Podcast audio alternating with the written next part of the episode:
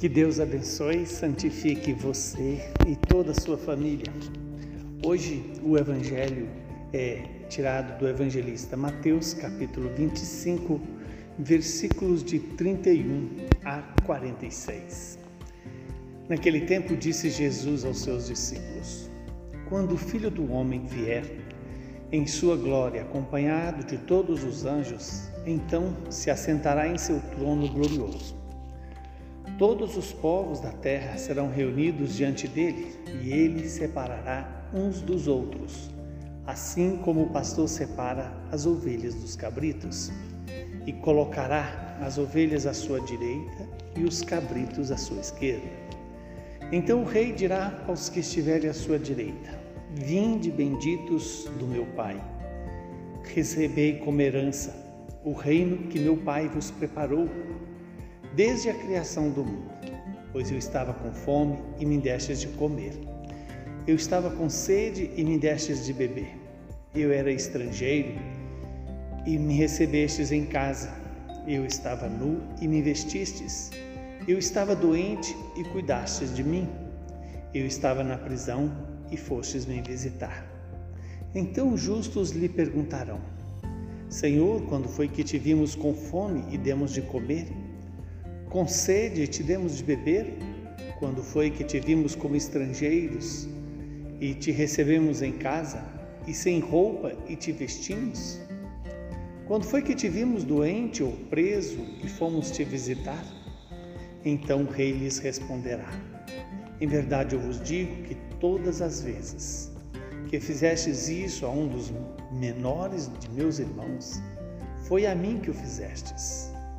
Depois, o rei dirá aos que estiverem à sua esquerda: Afastai-vos de mim, malditos, ide para o fogo eterno, preparado para o diabo e para os seus anjos. Pois eu estava com fome e não me destes de comer, eu estava com sede e não me destes de beber. Eu era estrangeiro e não me recebestes em casa. Eu estava nu e não me vestistes. Eu estava doente e na prisão e não fostes me visitar. E responderão também eles: Senhor, quando foi que te vimos com fome ou com sede, como estrangeiro ou nu, doente ou preso, e não te servimos? Então o rei lhes responderá: em verdade eu vos digo, todas as vezes que não fizestes isso a um desses pequeninos, foi a mim que não fizestes. Portanto, esses irão para o castigo eterno, enquanto os justos irão para a vida eterna. Palavra da salvação. Glória a vós, Senhor. Que essa palavra se cumpra em nossas vidas e em nosso favor. Que Deus nos conceda a graça de ver naquele que mais precisa a presença real de Jesus, a presença visível de Deus.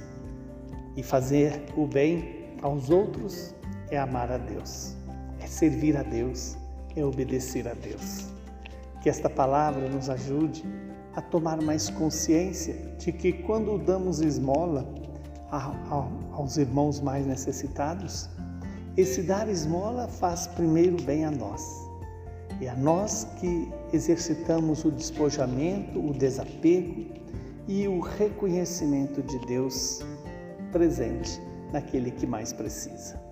Que o Espírito Santo nos dê sabedoria, discernimento para sempre fazer a melhor escolha, de cuidar de quem mais precisa e não possa nos retribuir.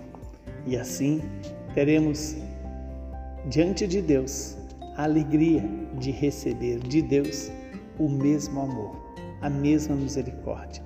E assim, da mesma forma que tratarmos os nossos irmãos, seremos tratados diante de Deus e pelo próprio Deus. Que o Deus Todo-Poderoso nos abençoe, nos santifique e nos livre do mal.